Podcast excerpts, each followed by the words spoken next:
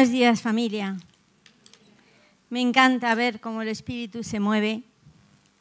Desde el principio de la reunión ya Maritza con los coros y la alabanza que nos ha dirigido y luego Antonio.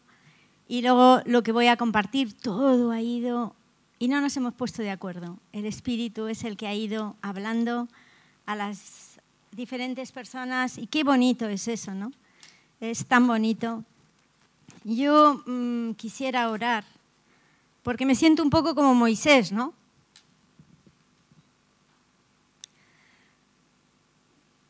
Cuando le dijo a Dios, ¿quién soy yo para semejante tarea? Y Dios le respondió, ahí estaré contigo. Y quiero en esta mañana que Dios esté conmigo, porque es un tema con el que luchamos todos en diferentes circunstancias y quiero poder llegar a impartir lo que el Espíritu nos quiere hablar en esta mañana y que podamos salir edificados, fortalecidos. Y, de una manera poderosa. Así que voy a orar. Señor, dices que donde dos o tres están reunidos, ahí estás tú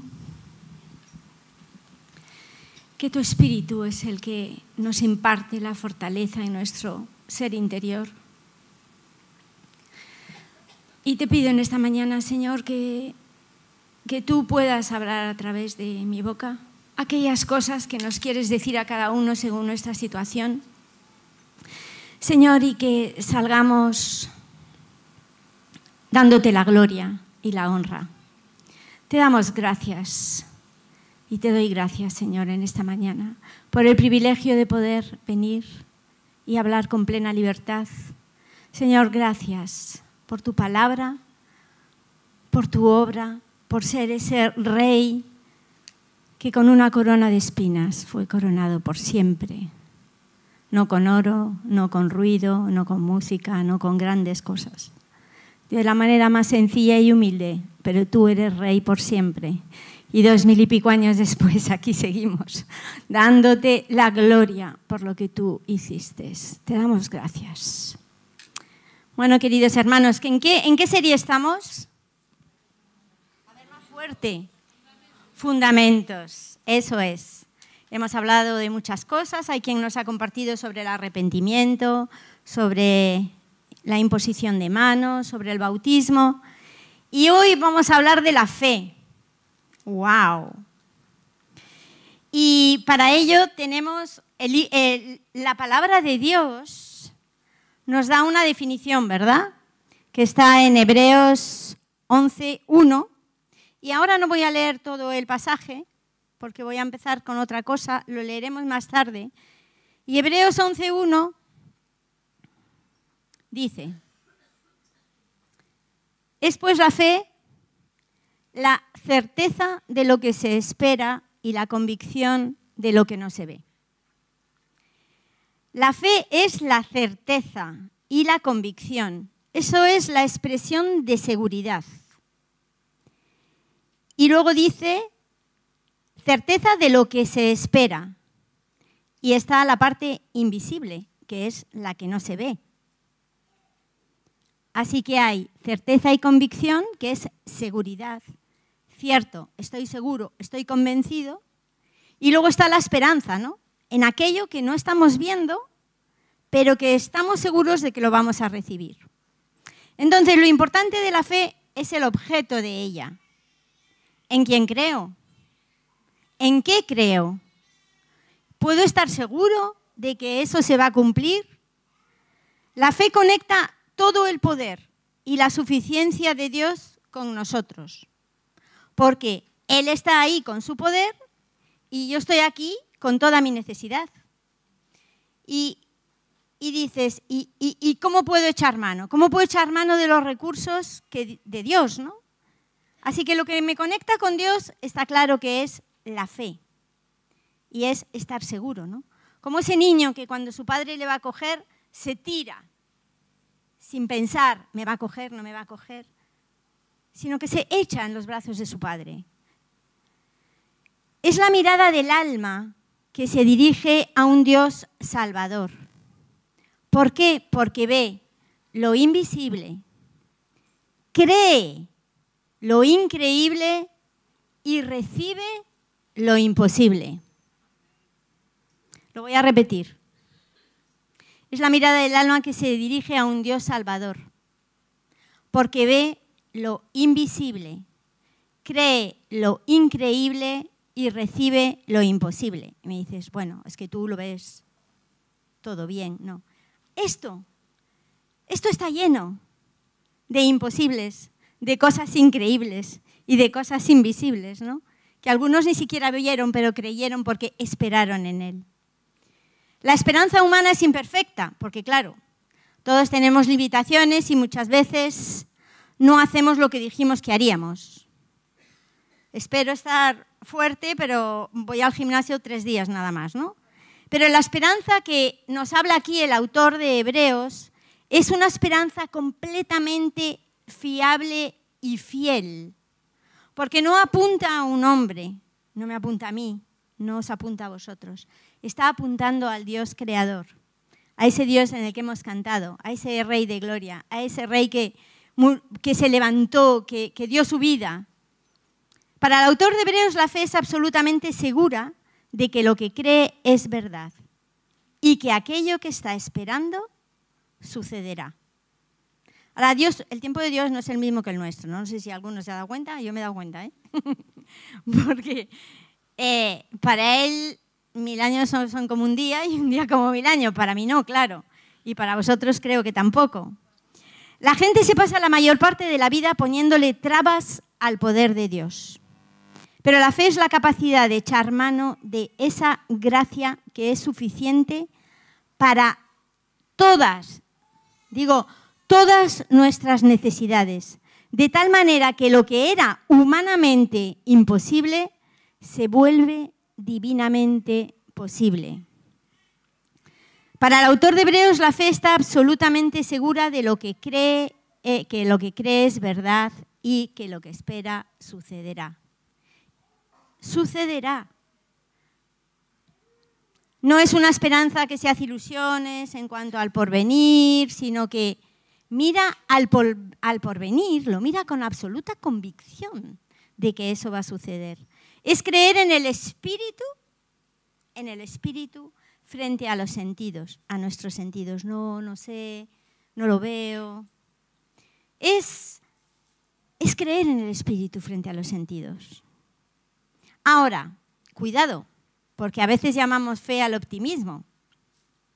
La fe real tiene, no tiene una base a, oh, yo creo que va a ocurrir esto. No, no, tiene una base en Dios y en su palabra. Por eso es tan segura, por eso es tan confiable, por eso es tan cierta y por eso es tan veraz. Otro concepto equivocado que podemos tener es decir, voy a, decirle a Dios, creo, creo, creo, creo, creo, creo, creo, y le obligo a que haga ciertas cosas. Yo no sé vosotros, yo cuando me convertí pensaba que eso podía funcionar. Y no funciona. O sea, no funciona. No quieras obligar a Dios a que haga cosas, porque Él nos dará lo que ha prometido, no lo que yo quiera. Porque Él no miente. Él, él no es hombre para mentir sino que Él cumple aquello que promete. No podemos obligarle. Él hace aquello que tiene que hacer. También tenemos más enemigos, que son con los que luchamos todos. Yo también. El temor y la duda, ¿no? Es que, ay, si creo, pero, y si no, y si, y si. Pero el temor y la duda son opuestos a la fe. Porque el temor aparece cuando imaginamos que todo depende de nosotros. Porque si lo viéramos con los ojos de Dios, no temeríamos. Pero pongo al yo, a mí, ¿qué puedo hacer en el lugar de poner a Dios? Santiago 1.6 dice, pida con fe, no dudando nada, porque el que duda es semejante a la ola del mar impulsada por el viento y echada de una parte a otra. Y es así, ¿no? Como ha orado nuestro querido hermano Antonio. Creer, creerlo. Muchas veces decimos que tenemos fe, pero cuando se trata de dejar y soltar por la fe las cosas, eso nos cuesta. Y dudamos de lo que puede hacer. Bueno, a veces dudamos de que lo que Él va a hacer es lo que yo quiero que haga, que esa es otra cosa. Porque dices, bueno, si le, si le, si le dejo esto aquí, a lo mejor me hace ir para allá es que yo quiero ir para el otro lado. Entonces nos soltamos, ¿no? La palabra dice, quienes creyeron entraron en su reposo, en su descanso. Otro enemigo de la fe es la preocupación, la ansiedad. Son indicadores igualmente de una falta de fe. ¿Sabéis que preocuparse, esto es muy bueno, preocuparse por el futuro es un trabajo perdido? Os digo por qué. Porque el futuro de la realidad rara vez es tan malo como nos lo presentan nuestros miedos. Y es así. Cuando tú te pones a pensar, bueno, es que cuando yo sea no sé qué, eh, y em, empiezas a hacerte una bola, una bola, una bola, y tus miedos son peores que quizás lo que te vaya a ocurrir, porque eres hija de Dios. Y si crees en Él, en ti confía mi corazón. Él hará lo que tiene que hacer. La palabra dice que no nos preocupemos, no tengamos la actitud de preocuparnos y decir, si no cambia la situación y si no reacciona. Dice primera de Pedro 1.7, tengáis, dice que tenemos que ser afligidos en diversas pruebas para que sea sometida nuestra fe. O sea, no significa que porque yo creo en Dios en una situación, ¡paf! lo va a resolver. Lo puede resolver en minuto y medio o menos. Pero puede que Él te esté enseñando, está trabajando en tu interior y va a tardar. Me acuerdo, mi madre, hace poco me enteré de que cuando se quedó embarazada de mí, le dijo a Dios, Señor, si va a ser tuya, adelante. Si no, no me la des. Y bueno, esperó 25 años hasta que yo me decidí no a aceptar al Señor, tuve mi juventud, fui, vine, pero ella creyó y ocurrió. Ahora, no ocurrió cuando yo tenía 5 años, ni 10, ni 12, ni 16, no, con 16 no, ni 20 tampoco, pero Dios responde, ¿no? Responde. Y, y le dice Pablo a Timoteo, pelea la buena batalla de la fe. O sea que es una pelea, no es algo que dices, bueno, yo voy a creer Aquí ahorita dice, pues ya está, yo creo, creo en el Espíritu Santo y lo canto así, pero creer es algo que Dios trabaja aquí dentro, aquí dentro. Tengo que acercarme a Él sabiendo que es más que suficiente y que puede hacer suceder cosas que yo jamás puedo hacer. Y tengo que descansar y decirle, mira, confío en ti, y descanso en ti, porque tú harás lo perfecto. No sé cuándo, pero lo harás. Tenemos que desconectarnos de lo que vemos y conectarnos en su palabra, aquí, en esto, en sus promesas. ¿Sabéis qué hacemos cuando venimos a la palabra y leemos sus promesas y las creemos? Recargamos nuestras baterías. Y ahí nuestra fe aumenta, nos fortalece para resistir todas las pruebas con las que nos encontramos. Hoy en este local tenemos todo tipo de pruebas. Algunas me las sé, otras no. Hay falta de trabajo, hay problemas económicos, algunos luchan con enfermedades, otros con problemas familiares, hijos alejados, engaños, soledades, como ha dicho Antonio, mucha gente sola. Pero si ponemos nuestra plena confianza que Él es más que suficiente, va a hacer que pueda ver lo invisible, que pueda creer lo increíble y que reciba lo imposible. Yo me acordaba de, el otro día hablábamos mamá y yo de Mónica, la madre de San Agustín, Era una mujer ferviente, una mujer temerosa de Dios, que, que oraba.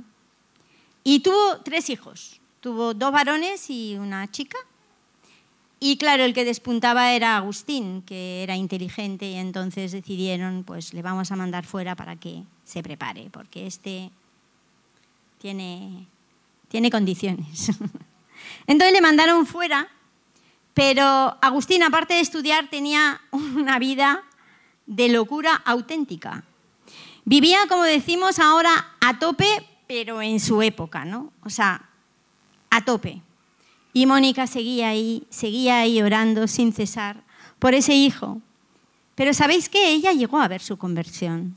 Y luego, ¿qué fue de San Agustín? Un gran hombre de Dios, ¿no? Aún seguimos leyendo todos esos libros que él ha escrito y, y son tan profundos, porque él llegó a encontrar a ese Jesús, a ese Salvador, y llegó a confiar en él plenamente. Luego George Miller, que es un, un gran hombre, ¿no? No sé si algunos le conocéis, misionero, eh, que fue, él creó orfanatos, llegó a tener hasta 2.000 niños en 1800, no tenía, no tenía medios ni nadie que le apoyara y a veces llegaba la hora de la comida y, y no sabían qué dar.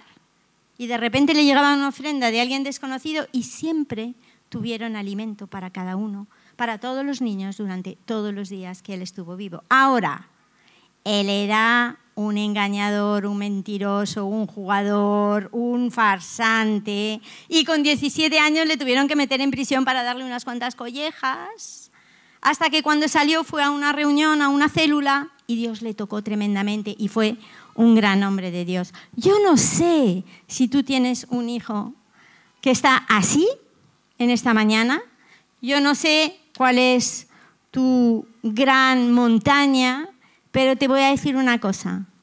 Él es el Dios de los imposibles.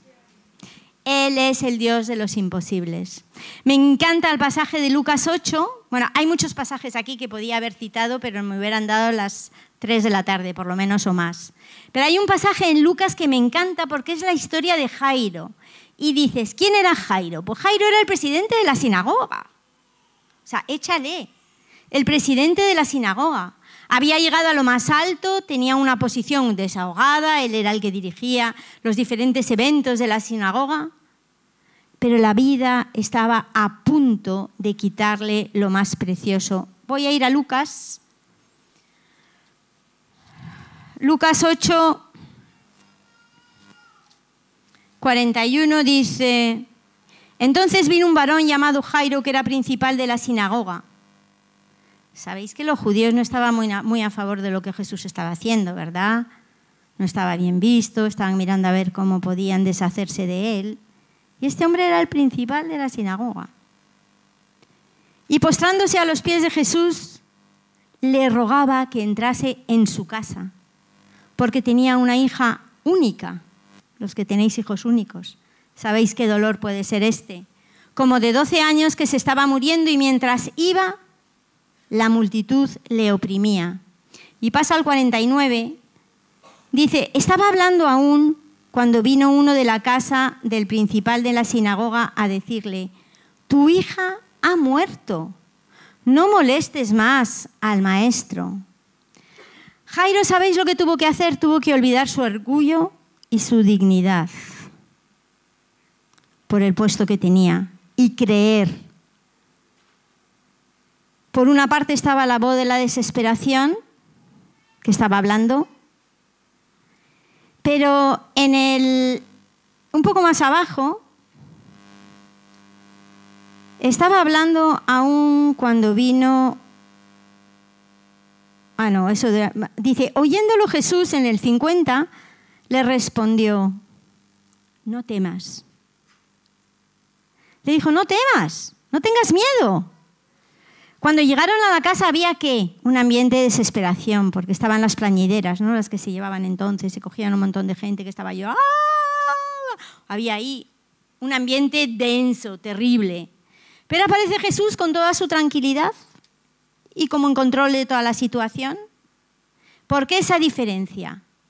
pues era debido a la perfecta confianza que Jesús tenía en Dios, que Él iba a pedir y Él iba a recibir y su gloria iba a ser para Él. Ahora, las pleñideras se debían de creer, porque cuando dice, le dice, oyéndolo Jesús le dijo, no temas, cree, cree, confianza, plena confianza, certeza, convicción, cree solamente y será salva. Y entrando en la casa, no dejó que nadie fuera consigo, sino solo Pedro, Jacobo y Juan, ¿no? Lloraban todos, hacían lamentaciones, se burlaban de él porque ella estaba muerta. Y él decía, no lloréis, no está muerta. Debían decir, este está como una verdadera regadera, porque es que mm, la acabamos de ver, está muerta, ¿no? Pero pasó lo mismo con Lázaro, ¿os acordáis? O sea, Lázaro llega después de cuatro días y como le dice Marta, Señor, si tú hubieras estado aquí, las cosas habrían cambiado. Si tú hubieras estado aquí, no se hubiera muerto. Si tú hubieras llegado a tiempo. ¿Cuántas veces le decimos eso? Yo creo que hay situaciones en que decimos, Señor, es que si lo hubieras hecho ya, es que si lo hubieras tocado ya, es que si lo hubieras sanado ya, es que sí. Pero el Señor que le dice a María, ¿no te he dicho que si crees verás la gloria de Dios, ya, ya han pasado cuatro días y el cuerpo está muerto y yede. Para Él no hay imposibles.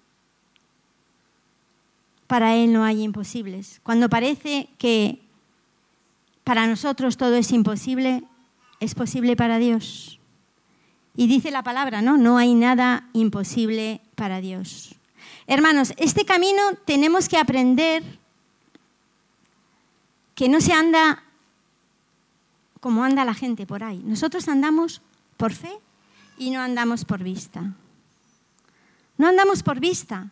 Lo que tenemos que hacer es, cuando vemos la situación, o sea, vemos una, situación y la situación en este momento es difícil. A lo mejor tienes un hijo pues, que, que no quiere saber nada con Dios en este momento. Y tú lo que ves diariamente es el caos al que va. Pero tú, el que ve lo invisible, el que espera lo imposible, deja el problema y dice, Señor, yo sé que tú eres más que poderoso para poder cambiar esta situación y verlo o no verlo. Porque George Miller no os lo he dicho, pero oró 52 años por un ser querido para que fuera salvo. Y la respuesta, ¿sabéis cuándo llegó? Poco después de su fallecimiento. Pero llegó. Llegó. Y va a llegar, créelo. La roca no se mueve, pero llegará un momento en que se va a mover. ¿Por qué? Porque confías y sabes que Él tiene su tiempo. El tiempo de Dios no es el nuestro está edificando en cada uno de nosotros algo precioso, algo profundo, sin ruido, como cantábamos en una canción. Dios edifica sin ruido en nuestro interior, edifica algo profundo. Y es a través de qué? De las pruebas, como decía Pedro. a mí me encanta la Biblia, me encanta la palabra de Dios, porque nos habla de hombres que hacen exactamente lo mismo que nosotros dudan, desconfían, se meten en lo que no les han llamado, eh, se equivocan. Pero luego vemos que a través de su fe consiguen las cosas porque cambian su actitud y Dios trabaja en sus vidas y llegan a cambiar. Y me encanta Habacuc, os lo voy a leer porque es Habacuc 1. Habacuc se queja. ¿Os suena familiar? Pues yo me quejo. y dice en el 2, ¿hasta cuándo, Señor? Clamaré y no oirás. ¿Alguno habéis dicho eso? Yo sí. Pero bueno, que es que llevamos mm, años, o llevamos meses, o llevamos... ¿Hasta cuándo no oirás y daré voces a ti a causa de, en este caso, la violencia y no salvarás? ¿Por qué me haces ver iniquidad y haces que vea molestia? Y va, vamos al 2, al capítulo 2. Y en el versículo 3, el Señor le estaba respondiendo, porque dice, y el Señor me respondió y dijo, aunque la visión tardará, aún por un tiempo, mas se apresura hacia el fin y no mentirá. Aunque tardare, espéralo. Chicos, aunque tarde lo que pedimos, vamos a esperarlo con fe porque Él es el Dios de los imposibles. Espéralo porque sin duda vendrá. En el tiempo de Dios, pero vendrá. Dice aquí que aquel cuya alma no es recta en el 4 se enorgullece, mas el justo, no, no dice por la, por su. No me había dado cuenta hasta un día de estos. Por su fe vivirá. En el Nuevo Testamento dice el justo por la fe vivirá. Pero en este caso le dice el justo por su fe vivirá. Creamos, creamos, aunque sea un caos lo que estamos viendo ahora, pero mañana Dios puede convertir esa situación en algo maravilloso. La fe en Dios es el instrumento que permite a las personas eliminar los montes, las colinas de dificultades que bloquean nuestro camino. Ayúdate a no mirar lo que estás viendo ahora mismo, sino mirar en aquello prometido como los antiguos, luego lo vamos a leer en Hebreos 11. No miraban lo de ahora, miraban más allá. Tenemos que aprender a mirar más allá. Tenemos que aprender a mirar en lo que esperamos. Tenemos que aprender a mirar que Él es todopoderoso. En la iglesia que me convertí cantábamos una canción que me encantaba y, y debemos de cantárnosla a nuestra alma cuando estamos ah, abatidos, cuando nos cuesta. Tenemos que cantarnos. Y esa canción decía, que todos la conoceréis porque es muy antigua, no hay Dios tan grande como tú. No lo hay. No lo hay. No hay Dios que pueda hacer las cosas como las que haces tú. Y es que nos lo tenemos que cantar y decir, Señor, no hay Dios que pueda hacer las cosas como las, que haces tú. Vengo con mi situación económica, Aquí tú puedes hacer lo que yo no puedo hacer. Señor, tengo mi enfermedad, tú puedes hacer lo que yo no puedo hacer. Señor, yo tengo traigo este, este problema, este monte, esta situación, esta situación tan difícil, pero tú eres el Dios de lo imposible, de lo increíble, de lo invisible. Ayúdame a ver lo que tú estás viendo, no lo que veo yo con mis ojos. Ayúdame a mirar allí, a aquel que es galardonador de los que le buscan. Así que cantaros esta canción, que es muy bonita. En ninguno de los cuatro evangelios vemos que Jesús se quedó asombrado por la, rectitud de la gente.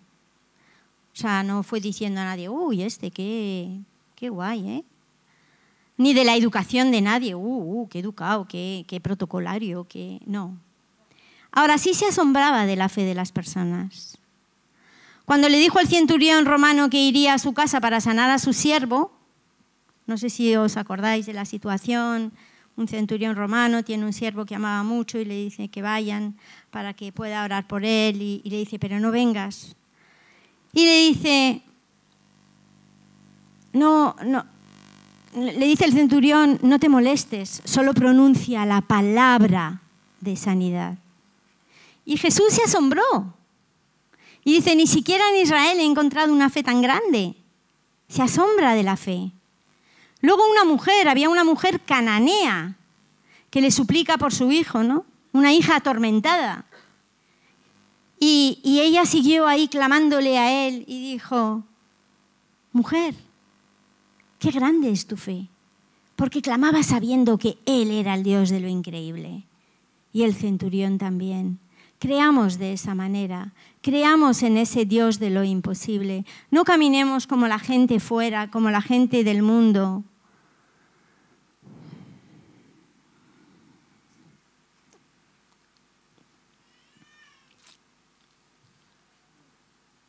Este tipo de fe es la que agrada a Dios. Creer como Filipenses 4.1 dice, todo lo puedo en Cristo que me fortalece. Estás en una situación difícil, créelo. Todo lo puedo en Cristo que me fortalece. Todo lo puedo. Él me ayuda a creer en lo que no veo. Todo lo puedo. Puedo seguir manteniéndome agarrado a Él, aunque la roca no se mueva ahora mismo. Pero sé que tú has dado una promesa. Y que en su momento tú lo vas a mover. Vas a mover esa roca.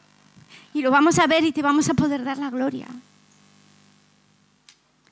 Ahora, voy a ir a Hebreos 11.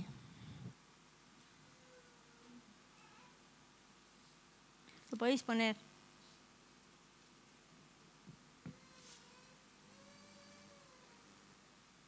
Voy a leer un poco de, de Hebreos 11, que habla de nuestros queridos hermanos, ¿no? que vivieron hace ya mucho tiempo y que fueron hombres increíbles. Y, a ver, voy a empezar. Es pues la fe, repito, la certeza, la certeza de lo que se espera, la convicción, la evidencia de lo que no se ve. Porque por ella alcanzaron buen testimonio los antiguos.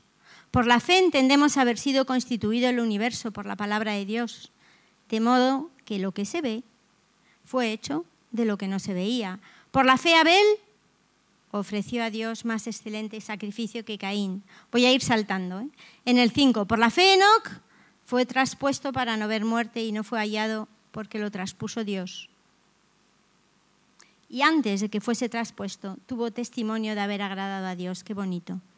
Por la fe, no, dice, pero sin fe, que es muy bueno lo que dice ahora, sin fe es imposible agradar a Dios, porque es necesario lo voy a poner para nosotros, que los que nos acercamos a Él, creamos que le hay y que es galardonador de los que le buscamos. Por la fe Noé, sabéis todos lo del arca, cuando entonces ni llovía y todo el mundo debía decir, pero este es extraterrestre, ¿qué hace haciendo un barco así? Por la fe Abraham obedeció para salir de su casa y de su parentela sin saber aún a dónde iba. Por la fe habitó como extranjero. ¿Por qué? Porque esperaba la ciudad que tiene fundamentos en el 10, cuyo arquitecto y constructor es Dios. Por la fe, Sara, siendo estéril, recibió fuerza para concebir y dio a luz. Aquí tenemos testimonios de eso personas que no podían tener hijos, que pasaron años y no podían tener hijos. Y oramos y oramos y ahora hay unos bebés preciosos y unos hijos preciosos por ahí. Dios sigue actuando hoy, no solamente actuó en el Antiguo Testamento. Y podemos glorificarle y decirle gracias por, las, por, lo que haces, porque tú sigues haciendo maravillas. Tú sigues siendo el Dios de los imposibles. Dice, por la fe Abraham, cuando fue probado en el 17, ofreció a Isaac y el que había recibido las promesas ofrecía a su unigénito, habiéndole dicho, en Isaac te será llamada descendencia. Como vamos viendo, en todos ellos habla de obediencia y de plena seguridad en él. Por la fe bendijo Isaac a Jacob, por la fe José, por la fe Moisés, por la fe, por la fe, por la fe. No nos habla de todos, ¿no? Y al leer Hebreos 11 con atención, nuestro entendimiento de la fe a lo mejor cambia para adquirir una dimensión mucho mayor, ¿no? Porque es una dimensión celestial y del reino de Jesucristo. En el relato que conocemos como los héroes de la fe nos encontramos con la historia de hombres y mujeres de Dios a quienes la fe transformó en gente intrépida y valiente. Llevaron a cabo hazañas siempre para el avance y el beneficio del reino de Dios. Así apagaron fueros impetuosos, taparon bocas de leones, Sadrach, Mesach, Abednego, derribaron muros, pusieron en fuga ejércitos extranjeros. Se nos habla de Abraham, el padre de la fe, a quien esta fe le llevó a la más absoluta obediencia, llegando a estar dispuesto a sacrificar a su propio hijo. Los que sois padres, qué difícil, ¿verdad? Pero qué obediencia.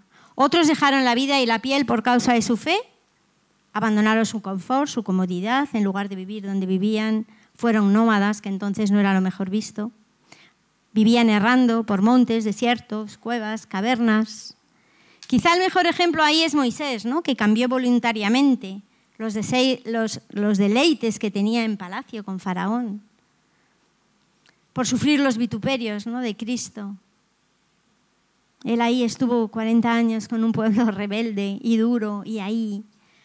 Como vemos, las experiencias que vivieron fueron muy diversas. Sin embargo, en todas encontramos un factor común. Esperaban. ¿Y qué hemos visto? La fe es la certeza de lo que se espera. Luego tenían fe, esperaban, pero esperaban un cielo nuevo y una tierra nueva, como firma Antonio en sus mails. Esperaban un cielo nuevo y una tierra nueva. Hermanos, nosotros también. Anhelaban una patria celestial, nosotros también. Eterna, inconmovible. Y hacia ella dirigieron su fe. Utilizaron la fe para resolver asuntos de otro reino, en aquel entonces, de otra naturaleza, en definitiva, para la vida eterna. Muchas veces utilizamos esta verdad bíblica con el ánimo de obtener ciertas cosas, cosas que nos rodean, asuntos que poco tienen que ver con Dios y sus intereses. Eso lo hacemos todos, yo también. ¿eh? Pero hoy en día también yace en el seno de su iglesia.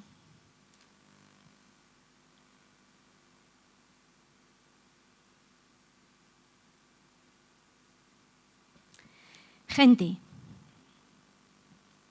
que ante situaciones muy dramáticas, su fe en Jesucristo les lleva a hacer declaraciones paralelas a las que hicieron, por ejemplo, Sadrach, Mesach y Abednego. Dicen, sabemos que Dios es, eso dijeron ellos. Y hay gente, hermanos, que lo dicen hoy también. Sabemos que Dios es poderoso para librarnos del horno de fuego o Daniel de la boca de los leones, de la calamidad que nos acecha, pero si no lo hiciera, pero si no lo hiciera, seguiremos adorándole, amándole, sirviéndole y levantando su nombre en la tierra. Cuando pensaba en esto me acordaba de Julie. ¿Os acordáis que vino aquí y dijo, aquí estoy? Él puede, pero si no, sigo glorificando y levantando su nombre. Esta mujer debería estar escrita aquí también en Hebreos 11. Eso es una fe incondicional. Y aquellos que reaccionan a este nivel, digo que reaccionan porque yo no sé si podría llegar a reaccionar así, es porque encima de su necesidad miran al cielo esperando algo mucho mayor que las cosas de este mundo, pues tienen la certeza, la convicción, la esperanza en la vida eterna y en un Dios soberano. Están convencidos de un reino que aunque hoy no se ve, que aunque hoy no se ve, porque vemos lo contrario, que aunque hoy no lo vemos con nuestros ojos naturales, existe y se impondrá por la eternidad. Y se impondrá por la eternidad. Porque tenemos un Dios que hace todo a su tiempo y perfecto, no nuestro tiempo. Muchas veces no lo entendemos, pero Él hace todas las cosas a su tiempo. Así que vengamos y dejémosle nuestro gran problema, nuestra dificultad lo que nos carga, lo que, lo que nos abate muchas veces. Y dejémoselo a Él y decir, confío que tú puedes cambiar esta situación. Porque para ti todo es imposible. Tú diste un hijo a Sara cuando ya, es que nunca hemos visto a nadie que haya podido dar un hijo a esa edad. Tú hiciste cosas que nadie ha podido hacer. Tú levantas muertos, tú sanas a los ciegos, tú das vida cuando no hay. ¿Podéis poner el vídeo? Quiero dejaros con este vídeo. No lo vamos a poner entero, vamos a ver solo un par de... Me encantó. Y dije, es que es así. Dios hace todas las cosas a su tiempo. Quedaros con esta imagen cuando no veáis lo que queréis ver. Cuando todo lo que sucede parece que es que va al revés, que pensáis que no podéis. Todas las cosas en Él llegan a su tiempo. Queridos hermanos, estamos todos en este camino. Yo también. Hay cosas que llevo orando un montón de tiempo y digo, todavía no veo nada, han pasado 20 años o han pasado no sé qué. Pero Dios está ejercitando mi paciencia. y me está haciendo creer en Él, porque a veces pensamos, va, yo aquí, es que claro, tengo mucha fe y acabo de orar y mira lo que ha sucedido. No. Él es el único que hace lo que os he leído antes y lo quiero decir bien. Quedaros con esto. Ve lo invisible, creo lo increíble y recibiré lo imposible. Hermanos, ánimo, tenemos un Dios todopoderoso, tenemos el privilegio de creer no en nadie humano, sino en el Dios que creó el universo. Amén.